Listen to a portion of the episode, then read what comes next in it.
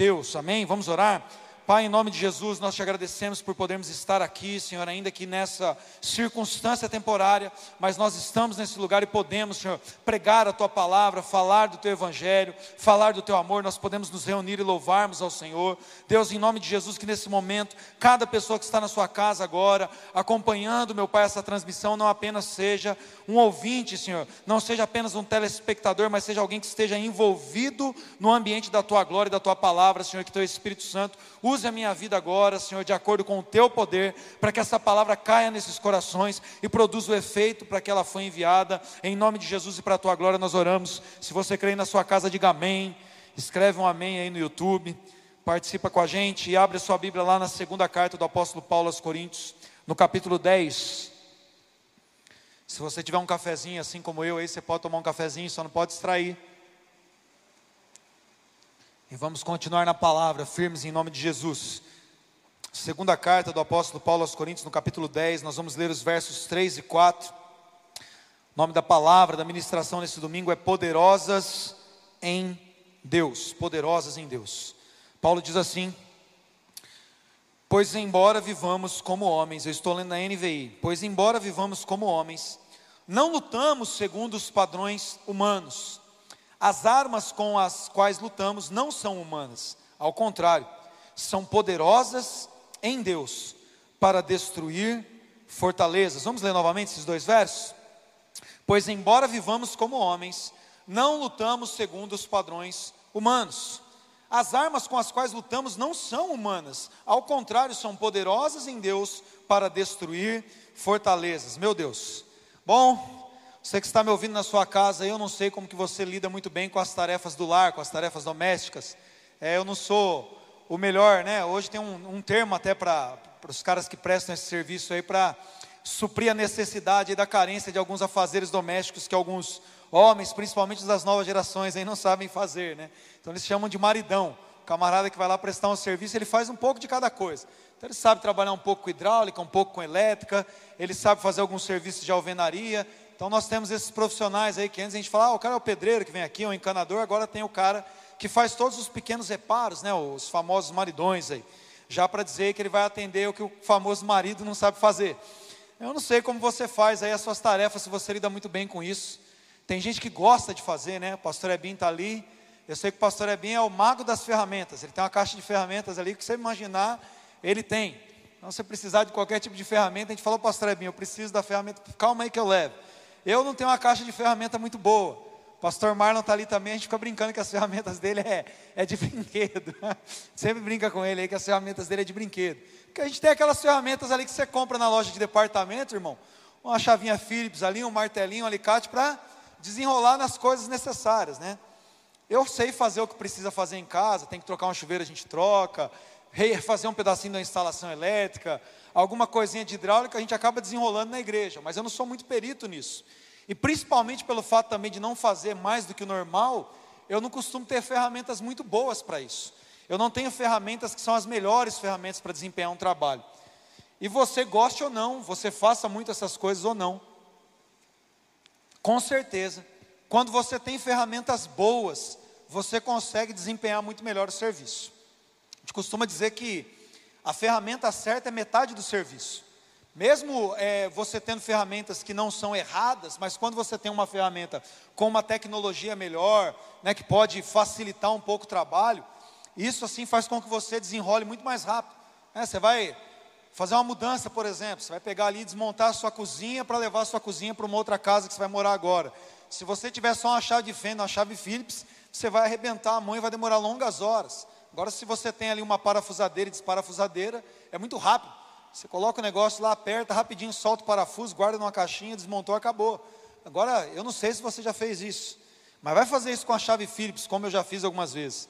No começo do casamento, nós mudamos muitas vezes, e eu tive que desmontar, acho que um armário de cozinha meu umas três ou quatro vezes. Meu Deus do céu. Na época não era muito é, acessível a parafusadeira, eu não tinha. Então era bem complicado ficar fazendo aquilo ali na chave Phillips. Irmãos, meu Deus, minha mão foi para o vinagre algumas vezes. Agora eu tenho uma parafusadeira. Agora, graças a Deus, eu não tenho mudado mais tantas vezes. Mas qualquer serviço que você vai fazer com aquilo ali, gente, quem já precisou fazer com a chave Phillips ou com a parafusadeira sabe do que eu estou falando. Então, a gente sabe que a ferramenta correta é metade do serviço. Claro que não adianta você ter um monte de ferramenta ali, uma maletinha tipo a do pastor Ebinho ali, mas não saber fazer o serviço. Se você não souber fazer o serviço, eu posso dizer para você que a habilidade ou a sua experiência em, em, desempenhar determinada função ou atividade é essa outra metade do serviço. É, obviamente, quem é perito para fazer alguma coisa vai fazer muito melhor se ele tiver a ferramenta perfeita para aquilo, a ferramenta adequada para esse serviço. Então a gente tem ali um serviço completo. Não adianta você ter todo o material ali, não saber o que você vai fazer com o material. Né? Você pode dar uma câmera, né? a gente tem uma câmera muito boa aqui, hoje a gente tem um cara ali que trabalha mesmo como cameraman. Então ele com certeza vai ter a habilidade de pegar os ângulos ali, você vai assistir a live, você vai perceber o jeito que ele faz uma pan ali, pega um plano americano, o jeito que ele manipula isso, vai proporcionar que você na sua casa tenha uma experiência muito melhor do que se eu for operar a câmera, por mais que seja uma câmera boa por mais que tenha um controle aí de, do obturador dela, balanço de luz, por mais que ela tenha toda essa tecnologia, se eu não souber apertar botão e usar esse equipamento, você vai passar raiva na sua casa, vai ter uma, uma transmissão toda desfocada, vai estar na hora do solo da guitarra, ele está filmando a dança, na hora que o baterista está fazendo a virada, ele está filmando o cantor, quer dizer, a experiência que você vai ter na sua casa não vai ser tão boa assim, mesmo que a ferramenta seja adequada, porque a gente precisa saber o que fazer com as ferramentas. E é muito interessante, irmãos, porque o mesmo acontece se eu tiver um profissional muito bom, como nós estamos falando aqui, estou com o Rogério, que é videomaker, mas se eu der uma câmera ruim para ele, ele não vai conseguir fazer alguma coisa como ele faz com uma câmera de alta qualidade. Então é, é uma junção de coisas. Você ter alguém que sabe usar as ferramentas e você ter as ferramentas corretas para o tipo de tarefa que você vai desempenhar. E de certa forma, o que nós estamos lendo aqui, o que Paulo está falando aqui é sobre armas específicas que nós podemos chamar de ferramentas também espirituais, de armas espirituais, porque se eu tentar usar essa analogia aqui apenas com guerras, talvez você não entenda tão bem assim de guerras fisicamente falando, talvez você não seja alguém que está tão acostumado, eu acho que não, quase ninguém que me vê aqui ou que me ouve, está tão acostumado assim a operar alguns tipos de armamentos, ou espadas, ou fuzis, ou rifles, então não adianta eu usar essa analogia que você não vai entender muito bem. Mas se eu falar de ferramentas das coisas que você precisa desempenhar no dia a dia, talvez fique mais claro para você o que Paulo está falando aqui. Porque Paulo está falando de padrões diferentes e de armas diferentes para enfrentarmos lutas distintas também. Então, Paulo cita aqui ferramentas espirituais ou armas espirituais. E é interessante, irmãos, porque Paulo, nesse momento, se nós voltarmos para os primeiros versículos desse capítulo, do capítulo 10, nós vamos perceber que a narrativa do tipo de dificuldade que ele está lidando aparenta ser uma dificuldade humana. Paulo ele está aqui de certa forma, se nós podemos dizer assim, discutindo com as pessoas nessa igreja para a qual ele estava escrevendo uma segunda carta. E no seu tratado aqui na sua primeira carta, ele precisou resolver um problema interno. Existia um pecado naquela igreja, ele precisava tratar esse pecado, então ele precisava dar instrução para o presbitério daquela igreja e para os irmãos ali poderem se comportar de acordo com a maneira correta de resolver aquilo. E esses irmãos tinham um problema muito sério para resolver, mas eles não tinham facilidade de lidar com isso. Então eles começam a discutir um pouco depois com o apóstolo Paulo. Parece que isso é, chegou ao conhecimento dele, a forma pela qual eles reclamavam dessa autoridade que Paulo exercia sobre eles. É o que ele diz aqui no verso 1. Ele diz: Eu, Paulo, pela mansidão e pela bondade de Cristo, apelo para vocês, eu que sou humilde, entre aspas, quando estou face a face com vocês, mas audaz quando presente. Bom, ele está usando esse versículo aqui para retomar o que ele já tinha dito, porque as pessoas estavam dizendo isso a respeito dele. Falou, ah, é, quando ele escreve é, a carta, ele é o bonzão. Quando ele escreve as cartas dele aqui, ele fica se achando que pode mandar e desmandar na gente. Mas quando ele está presente aqui, ele não é essa bola toda. Pensa aqui a, a folga desses camaradas aqui, o tamanho da petulância dessa igreja que ele tinha fundado. Ele era o apóstolo dessa igreja, ele era um homem usado por Deus para levantar aqui essa igreja, para levar o evangelho até esses homens, para levantar uma liderança, mas esses camaradas estavam reclamando dele, do apóstolo Paulo. Eu fico imaginando o quão mal esses caras eram, porque nós lemos as escrituras aqui, as cartas do apóstolo Paulo, e nós vemos o quão bom ele é, né, naquilo que ele escreve e naquilo que ele tinha desenvolvido ministerialmente. Mas eles chegavam ao ponto de dizer que ele não era tudo isso. Eu fico pensando o quanto esses caras se achavam, né? Aliás, ele diz isso na primeira carta, no capítulo 5, né? Vocês estão muito orgulhosos, tomem cuidado porque um pouco de fermento leveda toda a massa. Mas voltando aqui, irmãos, novamente nós percebemos que ele está num tipo de embate aqui que para nós lendo a carta parece um embate bastante humano, porque são pessoas aqui que estão, a gente pode dizer que talvez revidando o apóstolo Paulo com as suas palavras, ou oferecendo algum tipo de resistência ao apóstolo Paulo com o comportamento deles. Então Paulo tinha tudo sim para entender que, esse que essa batalha ou que esse impasse agora era humano. E usar talvez até da autoridade humana dele aqui, ou da perspicácia, ou até mesmo do, do nível de conhecimento que ele tinha para repreender essas pessoas, e tratar essa batalha no campo da mente, no campo das emoções. Mas Paulo diz: Eu não entendo e eu não quero interpretar essa batalha do aspecto humano do ponto de vista humano, e ele diz isso aqui, ele diz, olha, eu rogo a vocês que quando eu estiver presente, vocês não me obriguem a agir com audácia, tal como eu penso que eu ousarei fazer, para com alguns que acham que nós procedemos segundo os padrões humanos, ou seja, vocês têm se comportado, o apóstolo Paulo está dizendo para essa igreja, como se eu tivesse tomado decisões apenas do, apenas do ponto de vista humano como se as palavras ou as orientações ou a maneira como eu tenho pastoreado vocês fosse apenas baseado nos meus próprios sentimentos, na maneira como eu avalio cada um de vocês pelo comportamento, e eu agisse então de acordo com as minhas emoções ou com aquilo que eu sei que vocês não sabem. Paulo diz: vocês estão se comportando assim porque vocês pensam que eu tenho tomado decisões do ponto de vista humano. Mas então Paulo diz então, nos próximos versos que nós lemos que embora nós vivamos como homens, nós não lutamos segundo os padrões humanos.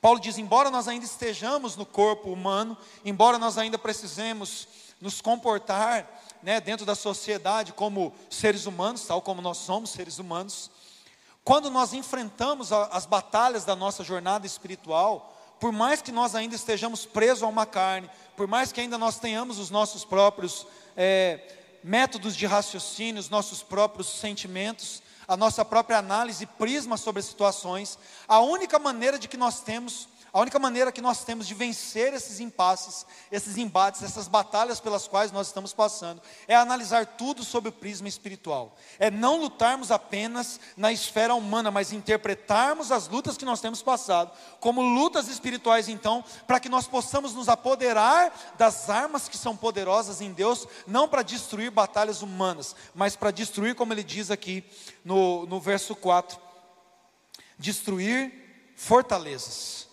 Fortalezas que não são fortalezas humanas, fortalezas que são fortalezas espirituais. Irmãos, quando nós usamos as ferramentas erradas, quando nós usamos as armas erradas para as lutas certas, nós estamos fadados ao fracasso. Você imagina que, por mais que o cara seja um pedreiro, se ele tiver que fazer ali um cimento na minha casa, levantar uma paredinha, e eu der uma colher de sobremesa para ele fazer aquilo, ele não vai conseguir desempenhar o papel dele porque ele está com a ferramenta errada, ele precisa de uma colher de pedreiro, ele precisa de um caixote para virar massa. Se eu dou a ferramenta errada para ele, ele não consegue desempenhar o seu papel corretamente, ele vai passar nervoso, ele vai machucar toda a mão ali, ele não vai terminar o trabalho a tempo, porque ele está tentando fazer uma coisa que é correta, uma coisa que ele precisa desempenhar, mas com uma ferramenta errada. Agora, quando eu tenho um prisma correto daquilo que eu estou enfrentando, então eu levo as ferramentas corretas para aquilo, e aí eu tenho capacidade de concluir. E é isso que Paulo está dizendo. As lutas que nós temos enfrentados, irmão, não são lutas humanas. As batalhas pelas quais nós temos passado esse tempo como igreja, como humanidade, não são batalhas meramente humanas. E se nós que somos aqueles que devem ter uma visão espiritual das coisas, continuarmos apenas limitados às nossas visões estritamente humanas, nós somos como esse pedreiro tentando virar massa com a colher de sobremesa. Nós vamos nos desgastar, desgastar e nós não vamos conseguir obter os resultados que nós precisamos. Paulo não lidava com essa igreja constantemente, é, Paulo lidava com essa igreja constantemente em, em, tipos de confusões, como nós temos falado aqui. Se você voltar na, na carta anterior, a primeira carta aos Coríntios, você vai ver um pouco disso que eu estou falando para vocês. Ele, ele tinha tratado uma questão de pecado, na igreja, que nós vemos no capítulo anterior. E no capítulo 6, aqui ele volta a tratar, se você quiser ler comigo aqui o capítulo 6, a gente pode ler dos versos 1 ao 7, voltando a tratar de, de, de dificuldades que essa igreja tinha de se resolver, é o que ele diz aqui. É, se algum de vocês tem queixas é, contra o outro irmão, como que você ousa apresentar essa causa para ser julgada pelos ímpios, ao invés de levá-las aos santos? vocês não sabem que os santos hão de julgar o mundo? Se vocês de julgar o mundo, acaso não são capazes de julgar as causas de menor importância? Ou seja, Paulo está dizendo aqui de confusões dentro da igreja.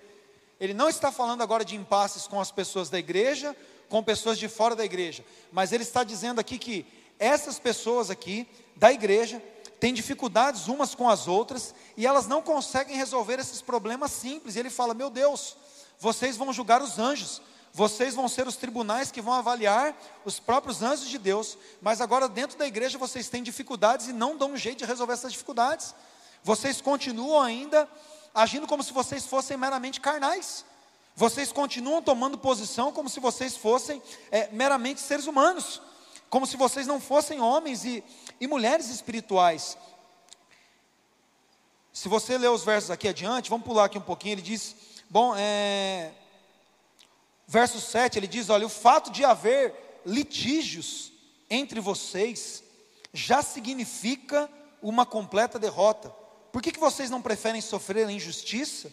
Por que, que vocês não preferem sofrer o prejuízo? Ao invés disso, vocês mesmos causam injustiças e prejuízos, e isso contra irmãos.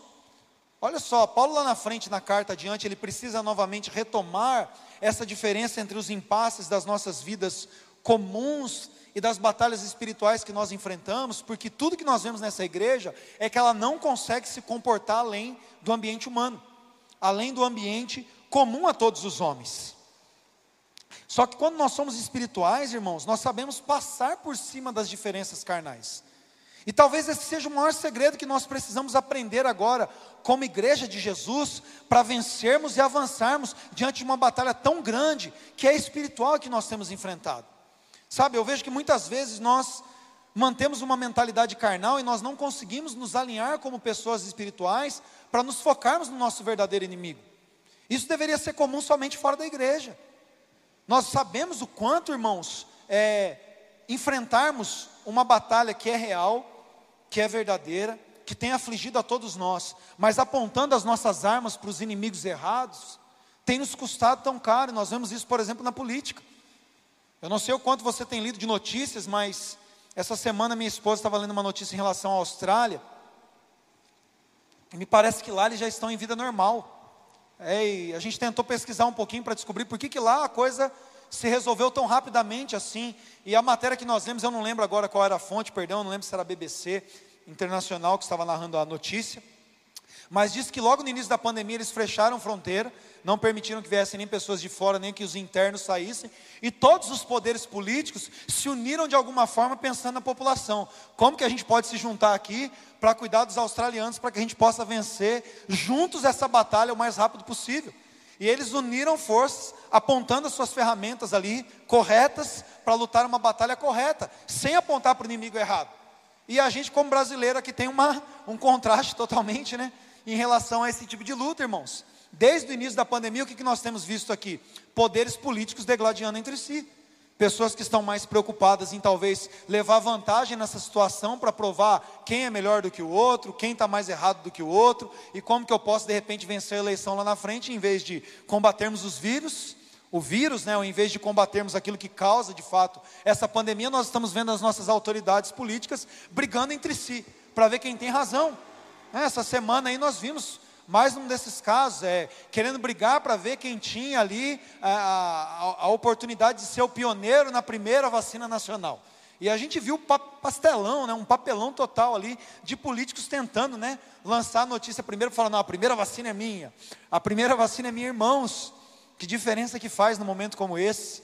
Quem fez a primeira vacina, quem vacinou a primeira pessoa, meu Deus do céu, nós precisamos é que as pessoas se unam em torno de um inimigo em comum, que é o vírus que tem matado pessoas, que é a dificuldade econômica que tem sido arrastada ao longo de mais de 12 meses, que tem prejudicado todas as pessoas do nosso país. Não existe brasileiro de São Paulo, brasileiro do Piauí, existem brasileiros, existem cidadãos, existem pessoas, não importa quanto elas ganham por mês ou em que lugar do nosso país elas vivem, são os nossos irmãos são as pessoas da nossa pátria, todas elas são importantes e para nós não faz diferença. Quem está trazendo a resposta, o que nós precisamos é de resposta. Mas nós vemos isso muitas vezes fora do ambiente eclesiástico, mas Paulo está repreendendo isso aqui dentro da igreja. que essas pessoas, como igreja, não conseguiam andar em comum aqui, acordo, para que as coisas dessem certo no ambiente onde elas precisavam que tudo desse certo. E eu queria que você refletisse comigo nisso. A palavra de Deus diz que um reino dividido ele não subsiste. Quando as pessoas dentro do mesmo ambiente começam a lutar umas contra as outras, naturalmente esse reino vai enfraquecer, naturalmente esse ambiente vai sendo enfraquecido pouco a pouco. Eu gosto muito de uma série que eu assisti, que é os, os Vikings, né? E, e tem uma, uma parte do personagem na última temporada em que eles tentam é, conquistar novas terras, eles param lá na Islândia.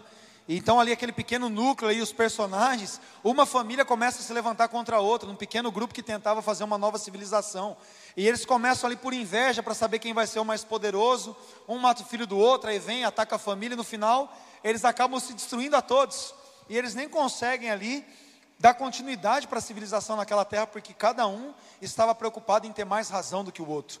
Cada um estava mais preocupado em ter a preeminência em detrimento do outro.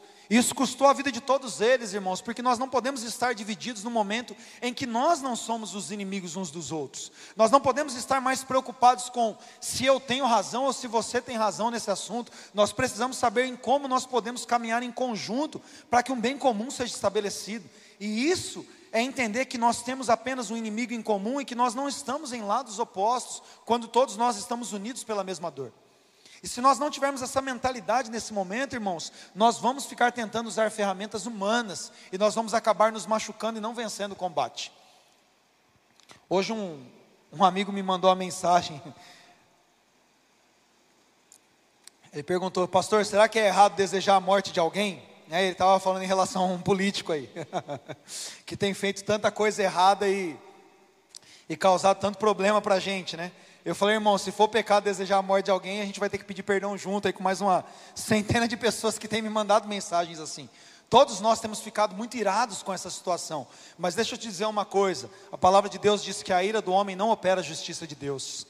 A nossa revolta humana, irmãos, por mais que os nossos sentimentos sejam provocados nesse momento, por mais que nós estejamos aqui totalmente afligidos, eu entendo perfeitamente o que você está passando. Nós entendemos perfeitamente, irmãos, é, essa semana tem sido uma semana difícil. A semana anterior tem sido uma semana difícil porque nós voltamos a estar aqui de novo nessa situação, igreja vazia, os irmãos da igreja sem emprego mais uma vez, pessoas que querem trabalhar, que querem ganhar o seu pão ali de maneira honesta, precisando mais uma vez de auxílio. Não está fácil para ninguém, irmãos. Mas se nós nos ocuparmos apenas em tentar vencer essa batalha, como as pessoas aí fora estão fazendo, que diferença há em nós? Que resposta nós estamos dando para o mundo? Se nós continuarmos nos posicionando apenas como cidadãos terrenos, qual impacto nós estamos causando num momento como esse, em que nós temos maior abertura, maior oportunidade de nos posicionarmos como mulheres e homens espirituais, como pessoas de Deus, como pessoas que não agem apenas nos seus sentimentos, como pessoas que não revidam, como o apóstolo Paulo poderia revidar, talvez aqui, no campo da, do argumento. Ele diz: a gente poderia usar argumentos humanos aqui. Gente, acho que ninguém tinha mais argumento do que o apóstolo Paulo, como nós lemos ele aqui, ele tinha argumento demais. Ele tinha muita condição de dar respostas assim, mas ele diz: nós não vamos lutar como as pessoas aí fora lutam. Nós não vamos nos comportar apenas como seres humanos mortais, nós temos armas que são poderosas em Deus para destruir essas fortalezas. E se nós usarmos as ferramentas corretas, e se nós entrarmos no combate correto, nós já somos vencedores. Você e eu, nós precisamos agir de uma maneira diferente. Eu fico vendo a igreja degladiando nesse momento para ver quem tem mais razão, eu fico vendo, vendo os irmãos, pessoas que têm conhecimento da palavra, alguns até celebrando a falha de alguns políticos só porque não são os políticos pelos quais eles têm maior afeto. Então eu torço para alguma coisa no governo estadual dar errado porque eu não gosto do cara, mas se a coisa dá errado ali, dá errado para mim também. Aí eu não sou fã do governo federal, eu torço para ele não conseguir fazer a coisa do jeito certo, eu torço para a vacina não dar certo, porque aí eu, eu ganhei na minha disputa ideológica. Meu irmão, minha irmã, aonde você está com a cabeça? Você está preso ainda em argumentos humanos. Nós deveríamos estar usando ferramentas que nós temos que são poderosas para destruir todas essas fortalezas que têm se levantado na nossa nação. E como igreja de Cristo e como representantes de um reino espiritual, nós deveríamos estar trabalhando juntos para destruir fortalezas, nos unindo num só propósito e não brigando para ter razão. Eu lembro até a frase de uma presidente antiga aqui no Brasil, que não importa quem vai ganhar ou quem vai perder. Nesse momento, se alguém ganha ou perde, irmãos, não faz diferença. Isso é tão real nesse momento.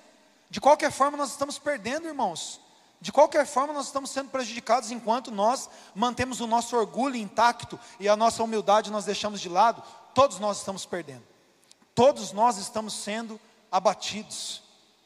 O apóstolo Paulo não estava falando de algo que ele vivenciava apenas nesse momento, quando ele estava preso aqui, na sua primeira prisão, quando ele escreve a carta aos Filipenses, ele diz que algumas pessoas, aproveitando da sua prisão, iam anunciar Jesus em lugares onde ele era ali o responsável pelo apostolado. Ele fala: essas pessoas estão indo até por motivos errados, estão anunciando Cristo até por inveja, mas ele diz: para mim não importa.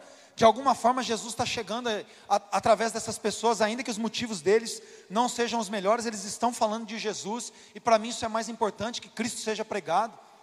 Sabe, minha oração nesse momento é para que a igreja de Cristo consiga se unir. Irmãos, nós temos tantas diferenças entre nós.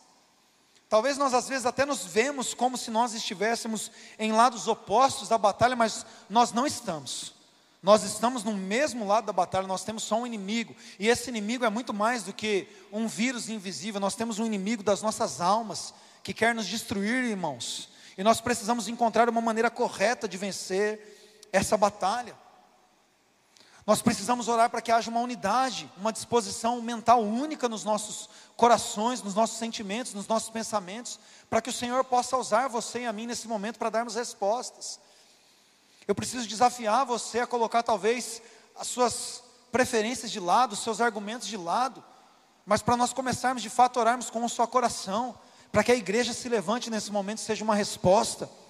Indiferente de como você pensa nesse momento, se nós devemos é, estar nos reunindo presencialmente, porque a igreja é essencial e, e nós não causaríamos nenhum tipo de aglomeração, ou se você pensa que realmente não é melhor que nós só estejamos agora no ambiente online, não me importa como você pensa nesse momento, que nós precisamos pensar nesse momento é que vidas estão sendo perdidas, más decisões têm sido tomadas, poucas respostas nós temos, mas nós é que temos as armas espirituais para que nós possamos nos unir nessa oração, para que as coisas se revertam na nossa nação, irmãos. Você precisa orar pelas autoridades governamentais, indiferente de quanto você tem preferência por cada uma delas ou não, para que Deus dê sabedoria a esses homens e mulheres que tomam decisão nessa nação, para que nós tenhamos uma resposta. Você precisa orar para que líderes eclesiásticos, pastores que estão à frente de denominações nesse Brasil saibam como usar agora dos seus recursos, saibam como usar agora do seu poder de influência, não para ficar defendendo apenas as suas vertentes políticas, mas para de fato serem uma resposta espiritual numa luta espiritual contra o inimigo das nossas almas, que tem usado da depressão agora para destruir corações.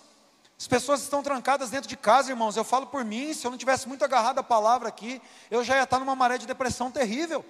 É horrível estar trancado dentro de casa. É horrível a gente não poder sair com as nossas crianças, não poder passear, não poder sentar numa praça. Isso é, um, é uma agressão terrível, irmãos. As nossas liberdades sendo tiradas de nós.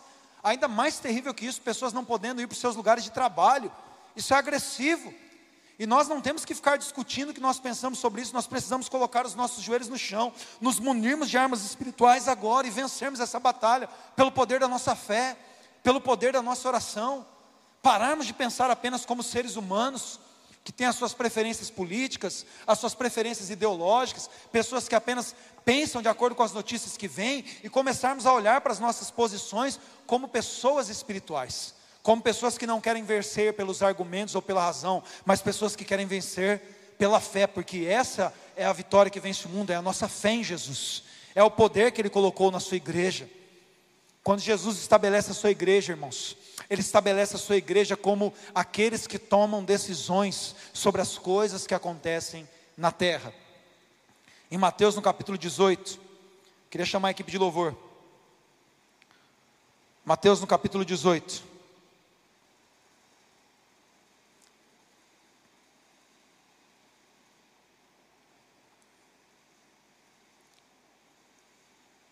Jesus ensina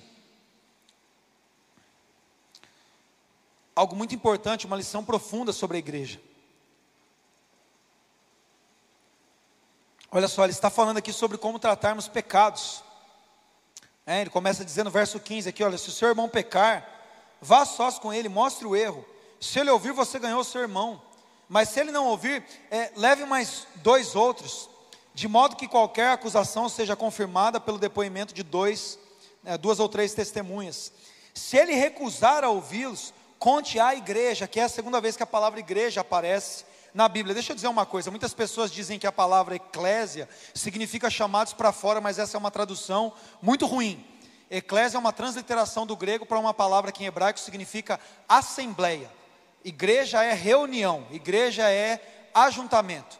Eu não discordo da ideia de que a igreja é chamada para ir para fora, mas esse não é o significado da palavra. A palavra igreja, eclésia, é assembleia. E aqui Jesus deixa isso muito claro, porque ele está usando a maneira como as pessoas tomavam decisões, já no Velho Testamento, nessa cultura hebraica, para ensinar o que a igreja significa dentro do seu estabelecimento espiritual na terra. Então ele diz aqui nesse mesmo contexto: Eu digo a verdade, tudo, verso 18 tudo que vocês ligarem na terra terá sido ligado no céu, e tudo que vocês desligarem na terra terá sido desligado no céu. Jesus está dizendo que a reunião dos santos, que a assembleia dos justos, que a concordância do povo de Deus estabelece uma verdade na terra, irmãos, isso é uma verdade espiritual tremenda e profunda que se nós abrirmos mão de termos divergências de opinião e pensarmos e olhar mais para a maneira humana como nós analisamos as coisas e nos tomarmos de uma só mentalidade espiritual, nós estamos decidindo como as coisas vão acontecer na terra. Jesus está dizendo isso, que a igreja tem uma autoridade até para perdoar pecados aqui como ele fazia. Quem que tinha autoridade para perdoar pecados que dizia: "Os seus pecados estão perdoados, irmãos"? Só Jesus fez isso. Só Deus pode perdoar pecados, só Jesus tomou para si essa posição de um sacerdote ali, porque os representantes na aliança mosaica faziam a expiação dos pecados da humanidade, porque eles representavam a autoridade divina. Jesus vem aqui e fala: seus pecados são perdoados, seja curado, seus pecados são perdoados. E agora ele entrega essa autoridade na igreja. Ele diz: olha, se vocês decidirem que alguém está perdoado, essa pessoa está perdoada. Vocês estão exercendo autoridade na terra a ponto de determinarem o que vai ser ligado na terra, porque Ele está dando essa autoridade para nós. Mas enquanto nós avaliamos as coisas do ponto de vista humano, nós estamos brigando entre nós e não há concordância. E as coisas não acontecem. E é por isso que ele diz: também digo que se dois de vocês concordarem na terra, sobre qualquer assunto que pedirem, isso será feito, porque aonde dois ou três se reunirem, ali eu estou no meio deles. Jesus está dizendo que ele está na onde a decisão da igreja chega, irmãos.